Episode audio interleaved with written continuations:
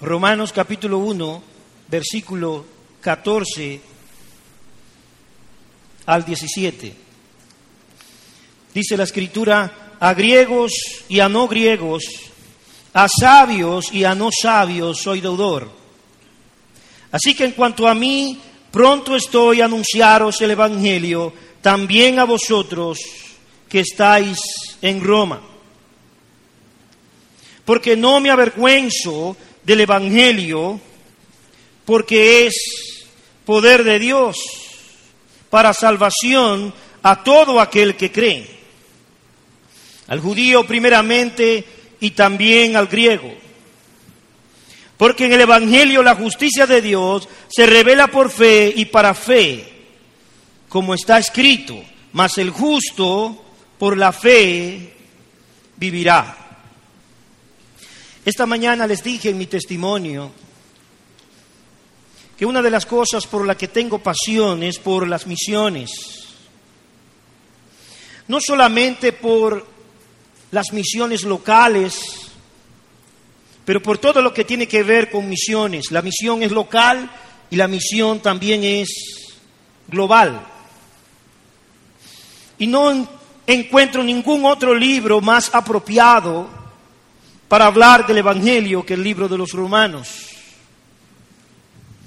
Pero la carta de Pablo a los romanos no solamente está escrita para mostrarnos a nosotros el Evangelio, para declararnos a nosotros el Evangelio, sino también que en la carta a los romanos encontramos también el llamamiento de Dios a nosotros como su iglesia a fin de poder proclamar su evangelio a aquellos que aún no lo han oído. El apóstol Pablo nos da un resumen en los versículos 1 al 5 de lo que es el evangelio. En primer lugar nos dice el versículo 1 que el evangelio, nos dice Pablo, es el evangelio de Dios. Él fue apartado, dice Pablo, para el Evangelio de Dios. Son las buenas noticias de Dios, no las nuestras, las buenas noticias de Dios. El Evangelio, dice Pablo, es el Evangelio de Dios. Aunque Pablo más tarde se va a apropiar el Evangelio y aún lo va a llamar su Evangelio, él comienza diciéndonos que la fuente del Evangelio es Dios mismo. Son las noticias de lo que Él ha hecho para salvar al pecador. Son las buenas nuevas de su inmenso amor. El Evangelio, dice Pablo, es el Evangelio de Dios. En segundo lugar, el versículo 2, Pablo nos dice que el Evangelio de Dios es el Evangelio también conforme a las escrituras. El Evangelio que él predica no está desconectado de las escrituras, sino que es el Evangelio de las escrituras, nos dice Pablo. En tercer lugar, él nos dice que el Evangelio se trata de Cristo, versículo 3. El Evangelio de Dios, el Evangelio que es según las Escrituras, es el Evangelio que nos habla acerca de su Hijo. Se trata de Cristo. Él es la esencia del Evangelio que hemos recibido. Las buenas noticias de Dios se refieren a su Hijo. Como lo dijo Calvino, todo el Evangelio está contenido en Cristo. Por eso personalmente no me siento satisfecho cuando se hace énfasis en Dios y no en Cristo. Él mismo ha declarado, a este el Padre ha señalado. El Evangelio tiene que ver con Jesucristo. Los musulmanes no tienen problemas con Dios. Si predicáramos un Evangelio y, excluyéramos a Cristo, pudiéramos caminar con los musulmanes y hasta con los judíos. El problema está en Cristo. Él es la piedra de tropiezo, pero el Evangelio se trata de Él. Es por causa de él que el Evangelio, dijo Pablo a los Corintios, es locura para unos y tropezadero para otros. Todo el Evangelio tiene que ver con Cristo y con su obra. La meta del Evangelio, nos dice Pablo, versículo 5, es el honor de su nombre de su nombre, del nombre de Jesús, versículo 5. Es por amor de su nombre, dijo Pablo. Y aquí deliberadamente estoy poniendo este punto antes del siguiente. Es el honor de Cristo. Es por amor de su nombre. Que todos le adoren, que todos le confiesen. Este es el deseo del Padre y también debe ser el nuestro.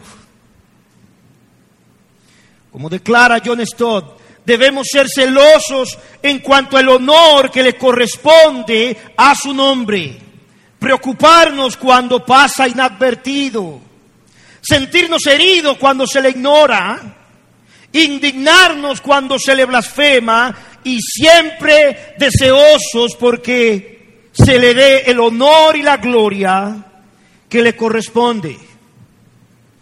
Las escrituras nos enseñan que el deseo del Padre es que todos honren al Hijo así como honran al Padre. Jesús dijo, el que no honra al Hijo, no honra al Padre que le envió. Pero estamos viviendo en días muy difíciles para el Evangelio. Días de un gran pluralismo religioso aunque en el contexto nuestro no se ve tanto pluralismo, pero cada día aumenta más y más el pluralismo religioso. Todas las religiones están creciendo. Aún las religiones que eran ancestrales como en Bolivia, en Perú, religiones que se dejaban de practicar ahora están floreciendo. Es una de las características del hombre posmoderno.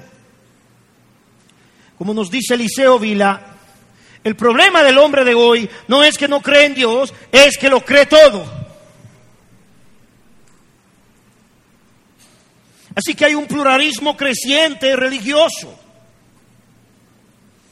Hay una gran expansión de las religiones, de todas las religiones. Resurgimientos de religiones tradicionales, pero también hay una llamada búsqueda de la espiritualidad, pero en un abierto rechazo a Dios. Así que cualquier dominicano le va a decir a usted que está buscando a Dios, pero vive como si no quiere encontrarse con Dios.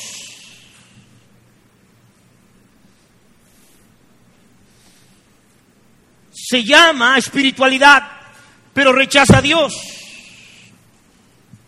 Un creciente número de artistas que se unen a la religiosidad, pero también a la cábala, a los musulmanes, al judaísmo, a la cientología, al budismo. Esto es relevante hoy. El Dalai Lama ya no solo visita los países asiáticos, pero también los países latinos. Pero también el relativismo de nuestros días es una de las características. La, la afirmación de que la verdad depende de la circunstancia. Ha llevado al hombre a desechar lo absoluto y a llevarlo a un terreno donde nada es verdad o mentira y todo en realidad es relativo. Ese es el hombre del día en el que vivimos y al que debemos hablarle el Evangelio. No hay única verdad. El mundo rechaza cualquier propuesta que pretenda decir que es la única verdad. Y tristemente, muchos creyentes se han ajustado a esa filosofía actual y no predican el Evangelio como lo que es la única verdad.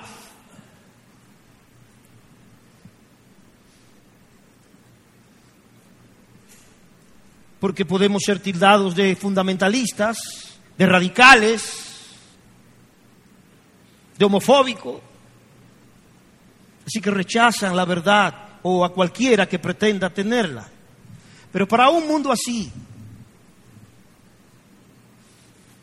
para un mundo como el que vivimos, como en el que vivimos, pluralista,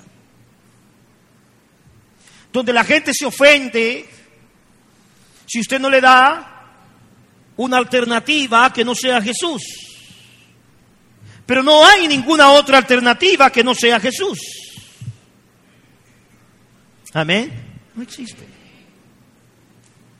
para un mundo como en el que estamos viviendo. La verdad comprobable de que Jesucristo es la única esperanza se levanta como una roca en este mundo convulsionado. Esa verdad de que Él solo es el camino, de que Él solo es la verdad y de que Él solo es la vida. Al igual que Pilatos en aquellos días, el mundo de hoy se sigue preguntando, ¿qué es la verdad? Y nosotros tenemos la respuesta. Y así como Cristo le respondió a Pilato, yo soy la verdad, nosotros también tenemos la respuesta. Él es la verdad. Así que cuando hablamos de misiones, no estamos hablando de una empresa nuestra, dice Pablo, es el Evangelio de Dios. Y este Evangelio de Dios es el que Pablo le dice a los romanos que Él está pronto a predicarles y a anunciarles. En nuestra iglesia hay un empresario de, del mundo de las comunicaciones, de los medios, que me llamó un día y me dijo, pastor, me están proponiendo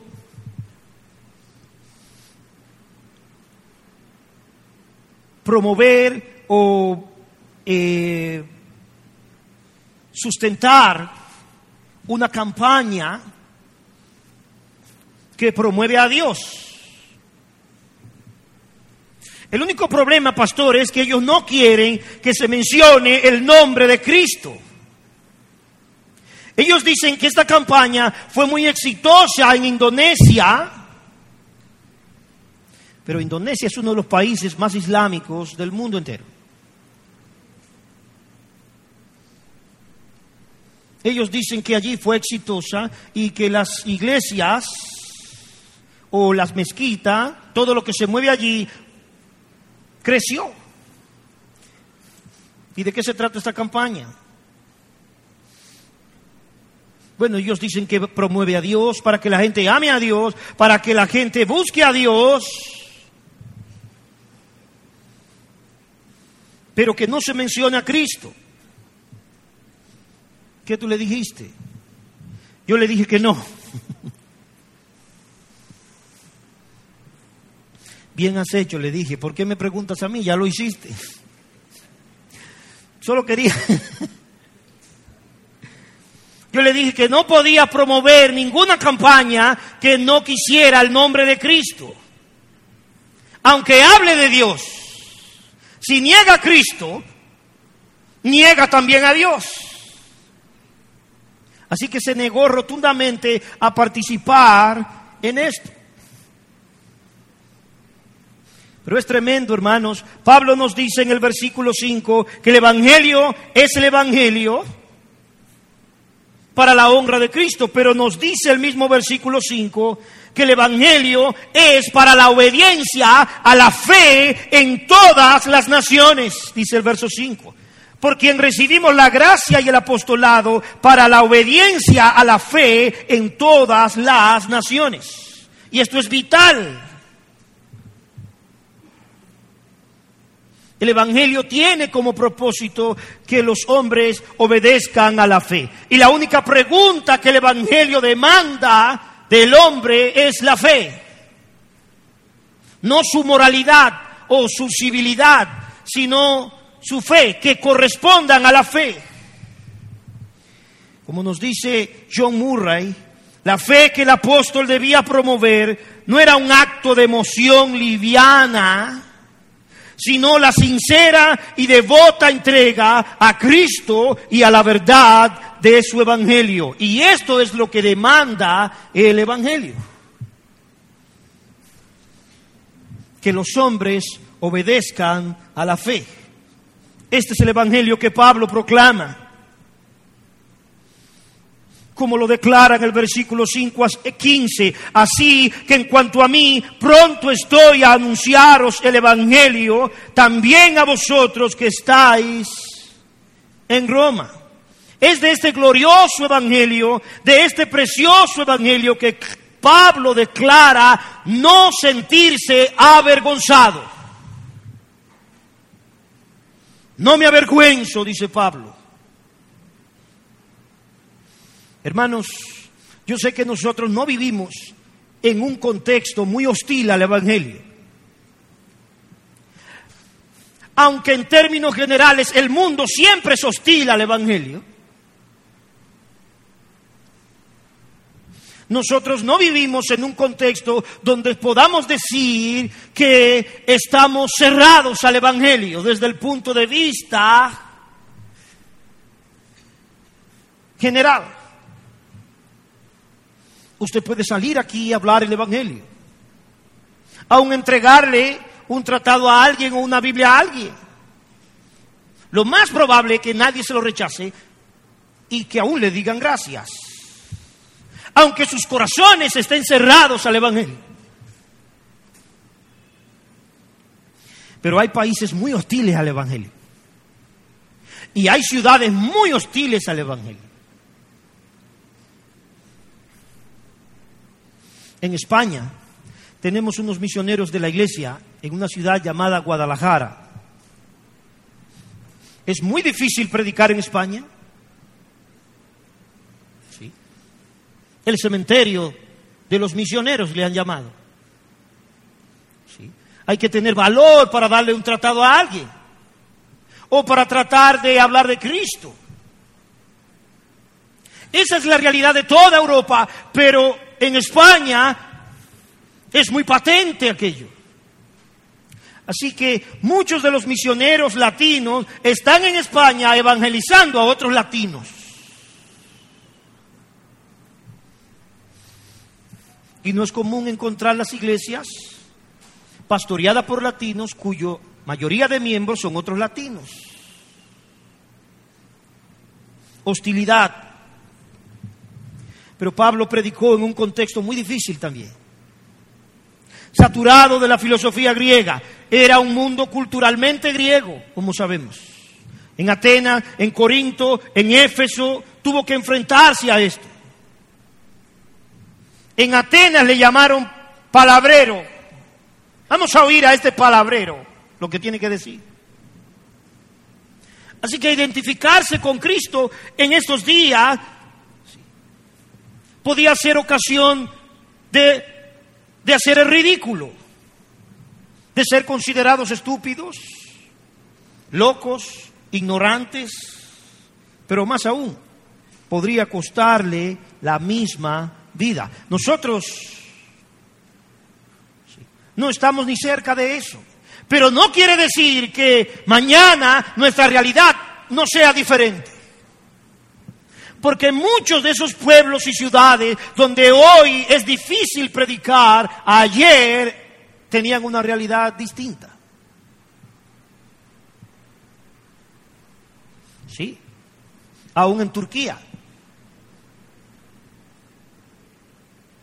En toda Turquía, en el último censo, había alrededor de 3.000 cristianos. En toda Turquía un país con cerca de, de 80 millones de habitantes. Pero toda la región de Turquía fue cristianizada. Pero hoy es distinto allí. Pablo declara, no me avergüenzo del Evangelio. No me avergüenzo del Evangelio.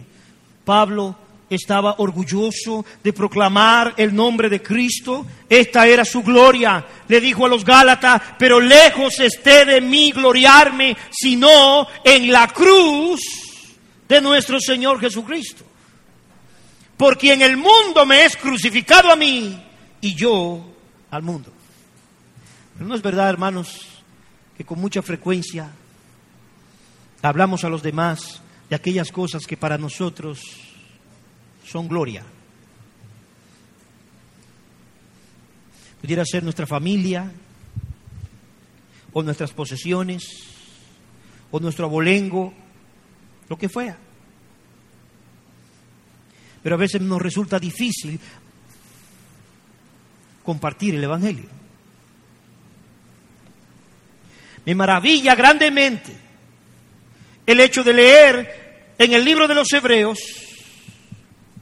que el Señor diga que no se avergüenza de llamarnos hermanos.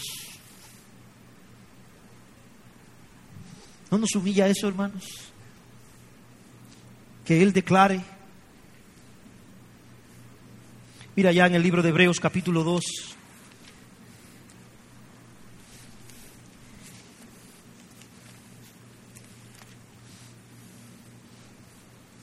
Pero Él tiene sobradas razones para avergonzarse y no asociarse con nosotros.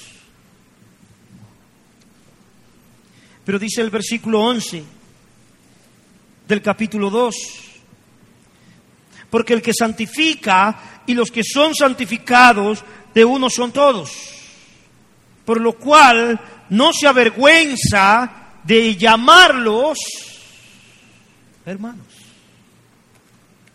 Tremendo. Jesús dijo, el que se avergüenza de mí en esta generación adúltera y pecadora, es decir, la sociedad en la que vivimos es una generación adúltera y pecadora. Avergonzarse de Cristo es una gran contradicción, pero también una ofensa avergonzarse de Cristo en medio de una generación podrida, en medio de una generación adúltera y pecadora, dijo el Señor. Pero Él no se avergüenza de llamarnos hermanos, aún como redimidos y justificados. Somos imperfectos. Amén. Él pudiese avergonzarse de nosotros y no tener nada que ver con nosotros. Pero dice el texto, Él no se avergüenza de llamarlos hermanos. ¿De llamarlos dónde, hermanos? Dice el versículo 13, diciendo, anunciaré tu nombre a mis hermanos en medio de la congregación. Te cantaré himnos. Y otra vez yo en Él confiaré. Y otra vez, he aquí yo y los hijos que Dios me ha dado. No se avergüenza. Pero también el mismo Dios, dice el libro de Hebreos 11, versículo 16, no se avergüenza de ser nuestro Dios.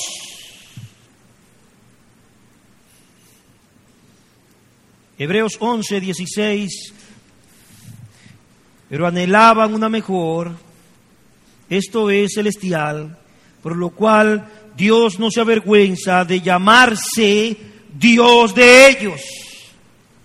No solo de llamarse Dios de ellos, pero de declarar que ellos son su porción.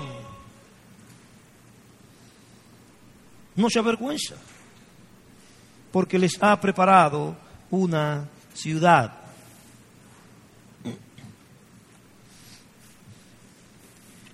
Pablo no se avergüenza, dice. Tristemente, hermanos, tenemos que decir que muchas veces experimentamos vergüenza por el nombre del Señor, de proclamarlo. Ocultamos esta gran noticia. la única esperanza. Ocultamos el Evangelio de Dios, las noticias de Dios. Si han de creer, tienen que oír el Evangelio.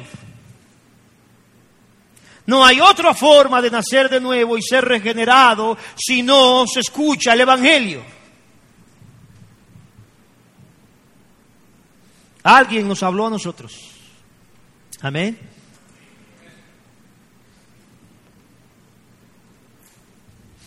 Él espera que otros escuchen el mensaje a través de nosotros. Pero ocultamos muchas veces esto. Ocultamos lo que Cristo significa para nosotros. Y muchas veces no tenemos la misma pasión que mostramos en la iglesia allá afuera. Los que nos rodean muchas veces no pueden ver lo que Cristo es para nosotros y lo que Él ha hecho con nuestras vidas. ¿Por qué? A veces porque tenemos temor. Temor de ser ridiculizados o burlados. Tememos que nuestros relacionados se aparten de nosotros, que nos excluyan. Pero ya Cristo nos separó. Amén. Ya Cristo nos separó. Hemos sido apartados para Él. Así que no hay que tener temor de que nos excluya. Él nos apartó para Él. Tememos sufrir oprobio. Y aún le digo como testimonio personal, aún como pastor, no solo he sido tentado a negar al Señor, tentado en mi debilidad, a avergonzarme de Él, sino que también lo he hecho. Y como Pedro he tenido que venir avergonzado delante del Señor en arrepentimiento, porque cuando debía hablar no hablé, callé.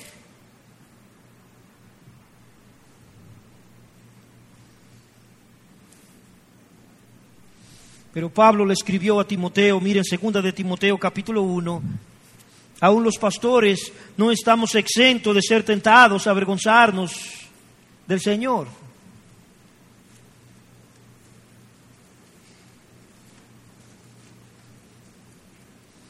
Pablo le escribió a Timoteo en la segunda carta y en el versículo 8 le dijo, por tanto, no te avergüences de dar testimonio de nuestro Señor.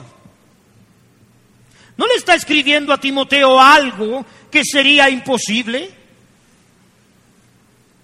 No, le está escribiendo a Timoteo que es un hombre de Dios con una fe genuina porque él ya le ha declarado el testimonio que ha recibido de la genuinidad de su fe. Pero aún le dice Timoteo, no te avergüences de dar testimonio de nuestro Señor, ni de mí, no tengas pena de asociarte conmigo. Preso suyo, sino, y aquí está el punto, Pablo une el avergonzarse del Evangelio con el no sufrir aflicciones. Así que él dice, no te avergüences de dar testimonio de nuestro Señor ni de mí, sino participa. Ahora, esa expresión participa da la idea de que no es opcional.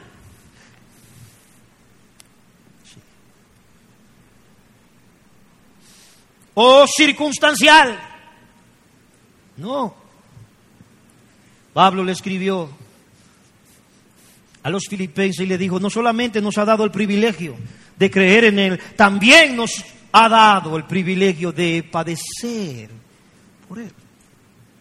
Pero hermanos, probablemente lo más lejos o lo más cerca que usted y yo tengamos en el contexto en el que vivimos hoy, quizás lo más cerca que tengamos el padecer por Cristo sería que alguien nos ridiculice o, no, o se niegue a oírnos. Quizás nadie nos va a meter preso. Probablemente no nos golpeen ni nos apedreen. Como era el caso en los días de los apóstoles. O como es el caso en el que viven muchos creyentes hoy. Pero Pablo le dice a Timoteo, participa de las aflicciones por el Evangelio según el poder de Dios. Versículo 12. Por lo cual, asimismo padezco, dice Pablo, pero no me avergüenzo. Padezco, dice Pablo, pero no me avergüenzo porque yo sé a quién he creído y estoy seguro que es poderoso para guardar mi depósito para aquel día. Necesitamos pedir gracia de Dios para no avergonzarnos del Señor. Y como los discípulos en aquellos días, pedir de nuevo, oh Señor, da a tus siervos de nuevo para hablar tu palabra con libertad porque somos débiles y frágiles. Y aunque en la iglesia podamos hablar denodadamente, no somos tan denodados afuera. Necesitamos pedirle a Dios gracia para no avergonzarnos del Evangelio.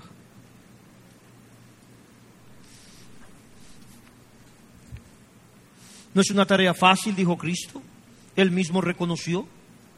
Él nos advirtió si el mundo os odia, sabéis que me ha odiado a mí antes que a vosotros. Si fueseis del mundo, el mundo amaría lo suyo. Pero como no sois del mundo, sino que yo os escogí dentro del mundo, por eso el mundo os odia. Para Pablo, volvamos a Romanos capítulo 1, el declarar el Evangelio no era una opción, Pablo le dice a los romanos, es una deuda. Versículo 14, a griegos y a no griegos, a sabios y a no sabios, soy deudor. No soy parcial en la predicación, dice Pablo. Soy deudor a todos. No hablo solo a los hombres, no hablo solo a las mujeres, no hablo solo a los jóvenes. No, no, no a griegos y a gentiles, a educados y a no educados, a doctos y a indoctos. Soy deudor, dice Pablo.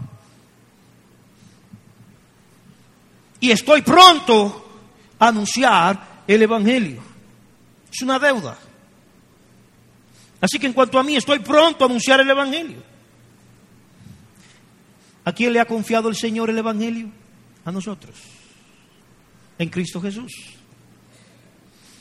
para darlo a conocer al mundo, a fin de que aquellos a los cuales Él ha escogido puedan ser traídos. El Evangelio los traerá, las misiones los traerán eventualmente, pero tienen que oír. Una deuda.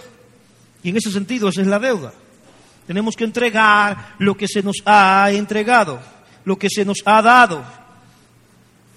Y dice Pablo, y debemos hacerlo con gran anhelo, con un sentido de urgencia.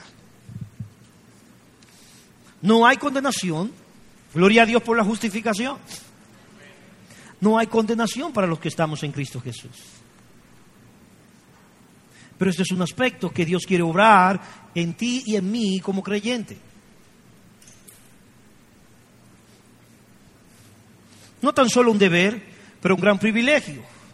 Dice Pablo, versículo 9, porque testigo me es Dios, a quien sirvo en mi espíritu en el Evangelio de su Hijo. Esta palabra sirvo implica adoración. No sirvo en el Evangelio, no proclamo el Evangelio solo como un deber o una obligación, lo hago en adoración con un espíritu que le adora. Pero también se me ha mandado. Me es impuesta, le dijo a los corintios, necesidad, y hay de mí si no anunciare el Evangelio. El Evangelio tiene que ser proclamado. Oh, hermanos, me maravilla oír al salmista. El Salmo 40, él dice, oh Señor, he anunciado justicia en gran asamblea. He aquí, no refrené mis labios. Y esto, oh Señor, tú lo sabes. No escondí tu benevolencia dentro de mi corazón. No la dejé ahí dentro de mi corazón. He pregonado tu fidelidad y salvación. No oculté tu voluntad. No oculté tu fidelidad.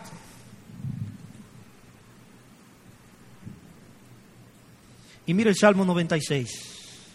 Proclamad, dice el mismo salmista, entre las naciones su gloria. Proclamad entre las naciones su gloria, en todos los pueblos sus maravillas.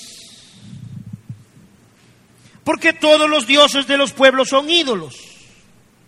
Pero resulta que la gente no se avergüenza de sus ídolos. Hablan de ello en todas partes. Sean artistas, sean deportistas. ¿sí? Hablan de ellos. No se avergüenzan aún de asociarse con los que deberían avergonzarse. Lo proclaman. Son sus dioses.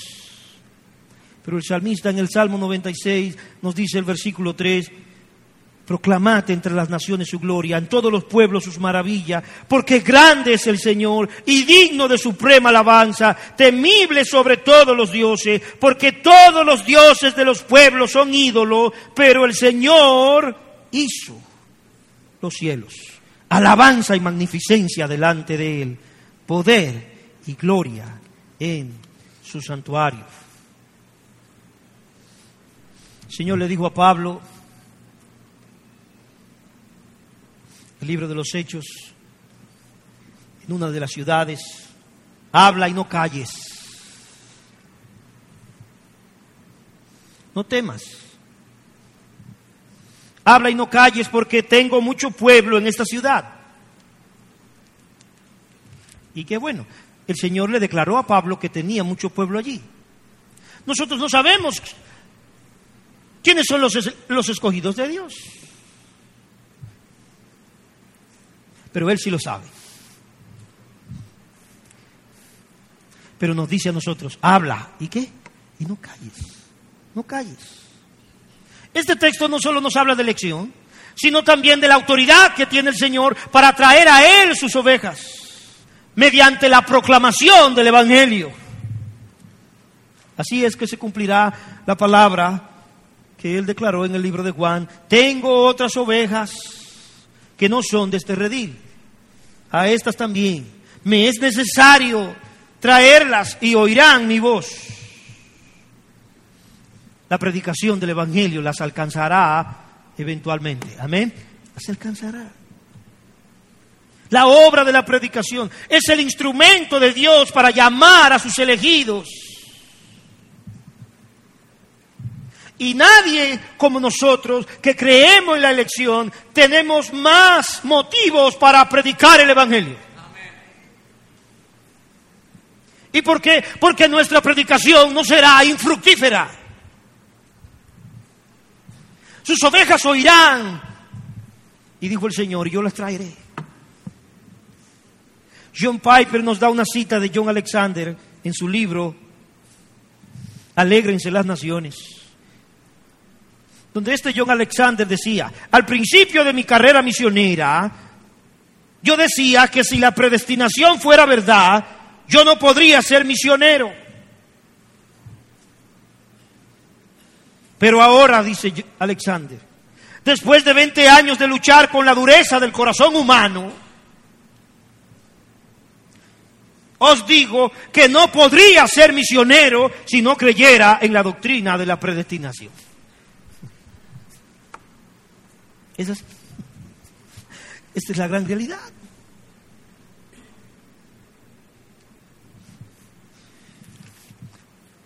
Pero quiero ir a la parte final, volvamos al libro de Romanos capítulo 1. Aunque la salvación es enteramente de Dios, Él nos ha escogido a nosotros frágiles vasijas de barro en su plan de redención. En esas frágiles vasijas de barro, ha depositado el precioso tesoro del Evangelio para que la luz que nos iluminó a nosotros, que resplandeció en nuestros corazones, pueda irradiar a través de nosotros a aquellos que han de creer. Romanos capítulo 1. Tenemos que hacer misión como estilo de vida, hermanos. ¿Cómo han de creer, dijo Pablo, si no hay quien les predique? ¿Cómo está escrito? Todo aquel que invocar el nombre del Señor será salvo. ¿Cómo pues invocarán a aquel en quien no han creído? ¿Y cómo creerán en aquel de quien no han oído? ¿Cómo oirán sin haber quien les predique? Así que la fe viene por el oír y el oír por la palabra de Dios. Oramos por los perdidos. Y la oración es vital para las misiones, pero no es suficiente. Nuestras oraciones no van a reemplazar la predicación del Evangelio. Es necesaria la oración, pero no reemplaza la predicación. Tenemos que orar y orar más. Pero tenemos que hablar y hablar más. Amén. Necesitamos. John Piper comenta este pasaje y nos dice, Dios ha establecido que la fe que salva venga por el oír la palabra de Cristo. Si queremos que Cristo sea glorificado en la misión de la iglesia, tenemos que hacer que se le oiga y se le conozca. Y eso no es posible no será posible sino a través de la palabra. La oración no puede sustituir la predicación.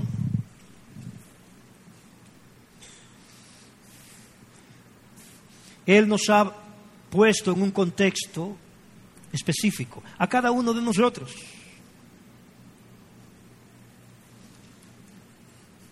En un contexto específico, en un barrio específico, en una ciudad específica en una familia específica, en un empleo específico. Él nos ha ubicado. Este es nuestro tiempo, hermanos. No podremos ser fieles a Dios en la próxima generación, porque no vamos a llegar a ella. Si vamos a ser fieles a Dios, es en nuestra generación.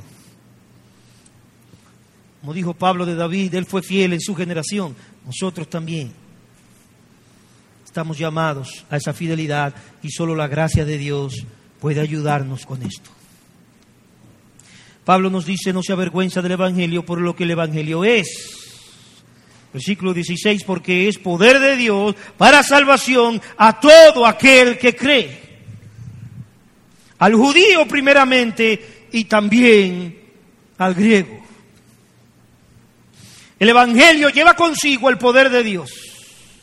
Y nosotros somos los testigos de eso. Estamos aquí como testigos de que el poder de Dios está en su Evangelio. Nos ha salvado, nos ha redimido, nos ha transformado por el poder del Evangelio. Salvación, soteria, liberación, rescate, ¿de qué?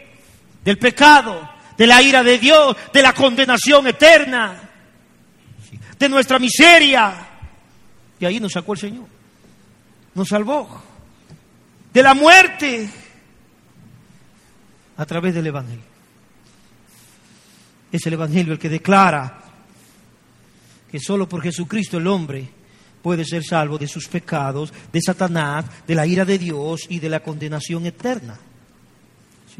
Esto es lo que Pablo le dijo a Timoteo. Palabra fiel y digna de ser recibida por todo. Que Cristo Jesús vino al mundo para salvar a los pecadores, de los cuales yo soy el primero.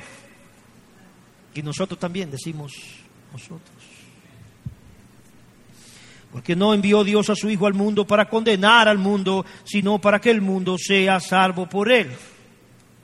Así que Dios muestra su poder trayendo al hombre a la salvación. Poder tremendo. El Evangelio vence todo obstáculo. Todo obstáculo. Cuando yo conocí a Cristo en aquellos días,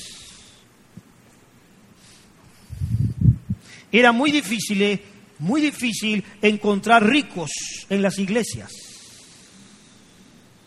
Todavía lo sigue siendo.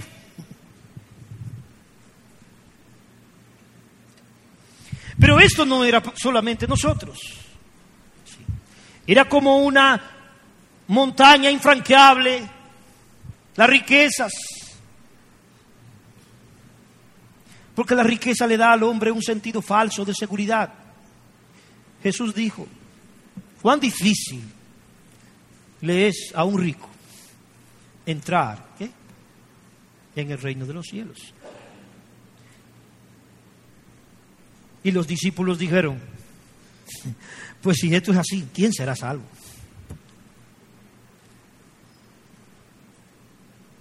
Pero Jesús les declaró, para los hombres eso es no difícil, sino dijo Cristo, es imposible. Pero para Dios todo es posible. Así que hemos visto mujeres ricas venir a Cristo, hombres ricos venir a Cristo, poderosos venir a Cristo. Hemos visto la salvación de Dios en las cárceles con los prisioneros, en los barrios de la ciudad. El Evangelio es el Evangelio del poder de Dios y no hay nada que pueda impedir que una de sus ovejas sean traídas a Él. No importa lo que sea, el Evangelio las traerá. Pablo le escribió a los Corintios, porque la palabra de la cruz es locura a los que se pierden, pero a los que se salvan, esto es, a nosotros, es poder de Dios. Muchos no creerán, porque no es de todos la fe,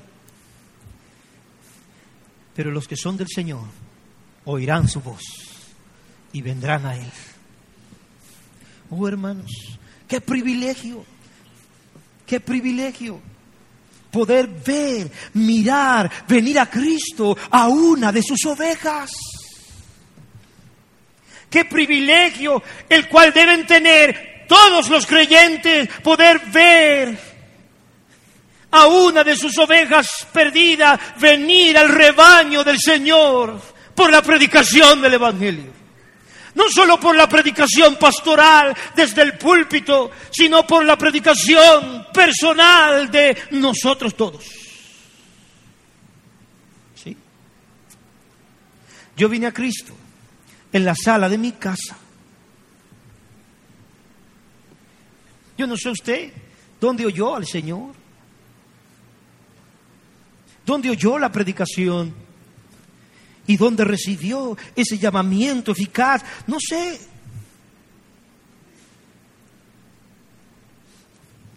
Para los perdidos locura, dijo Pablo, es locura. Es un asunto sin sentido, pero para los que creemos es poder de Dios para salvación.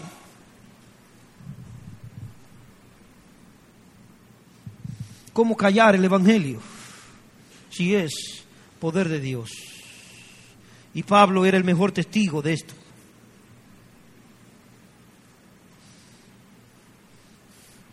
Él era el mejor testigo de lo que hace el Evangelio. Siendo perseguidor de la iglesia, siendo un enemigo de la iglesia, aborreciendo a Cristo, y ahora es un predicador del Evangelio.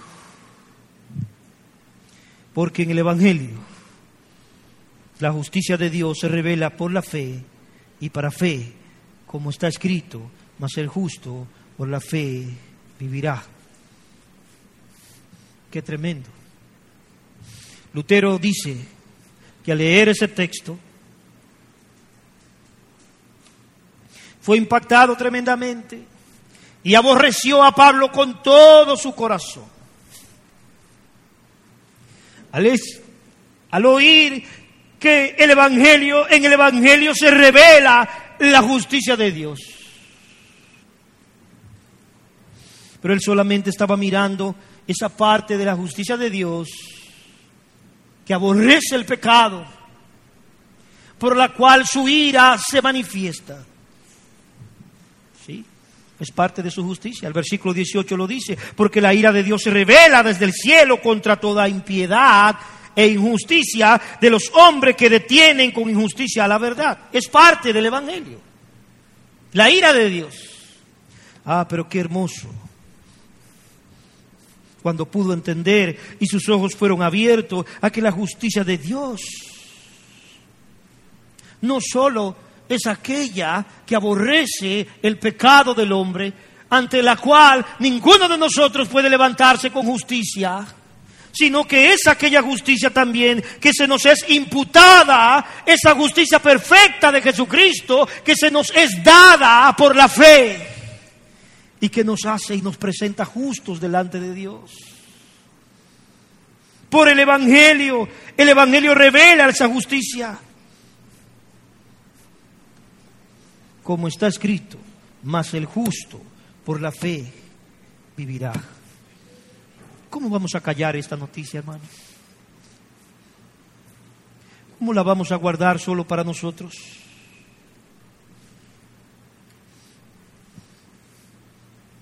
Otros están allí afuera, son ovejas perdidas del Señor y Él las quiere traer y Él quiere usarnos a nosotros para eso.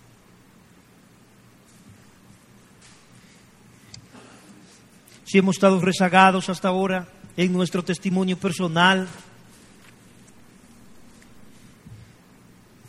necesitamos pedir gracias al Señor. Señor, tú, tú estás obrando en mi corazón, tú estás haciendo una obra tremenda en mi vida.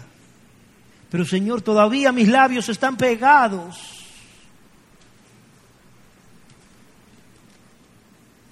y no puedo declarar esta verdad que me ha salvado, que me ha justificado, que me ha redimido, me cuesta.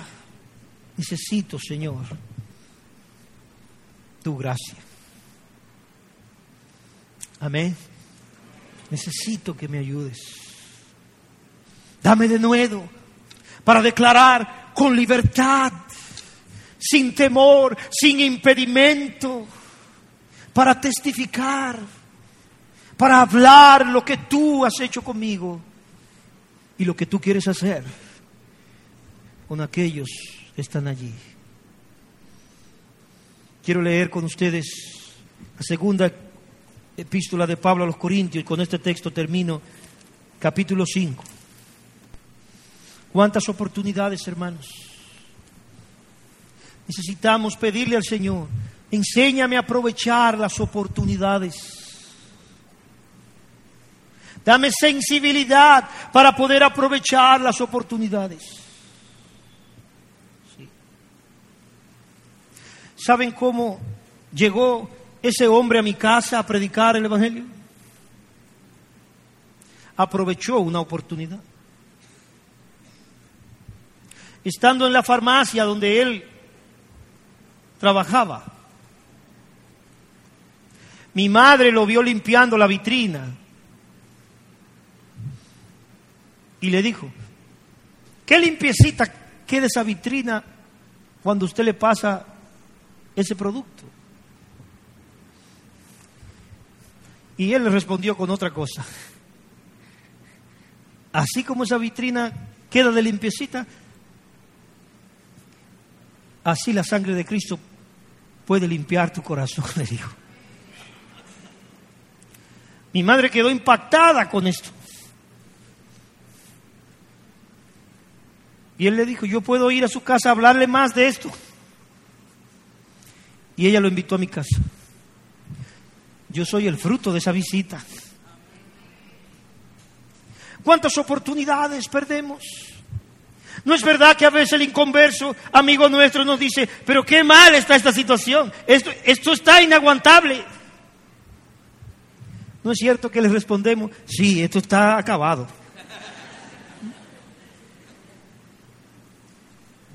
Tenemos oportunidades, pero no las aprovechamos. Ese es un momento para poder hablar del Señor, pero lo dejamos pasar y así dejamos pasar una y otra vez. necesitamos sensibilidad espiritual, de nuevo, gracia, para podernos convertir en testigos del Señor en esta generación que nos ha tocado vivir.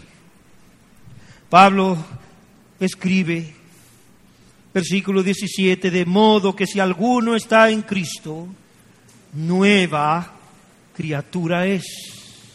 Las cosas viejas pasaron, he aquí, todas son hechas nuevas. Nosotros somos el resultado de esto. Y todo esto proviene de Dios, dice Pablo.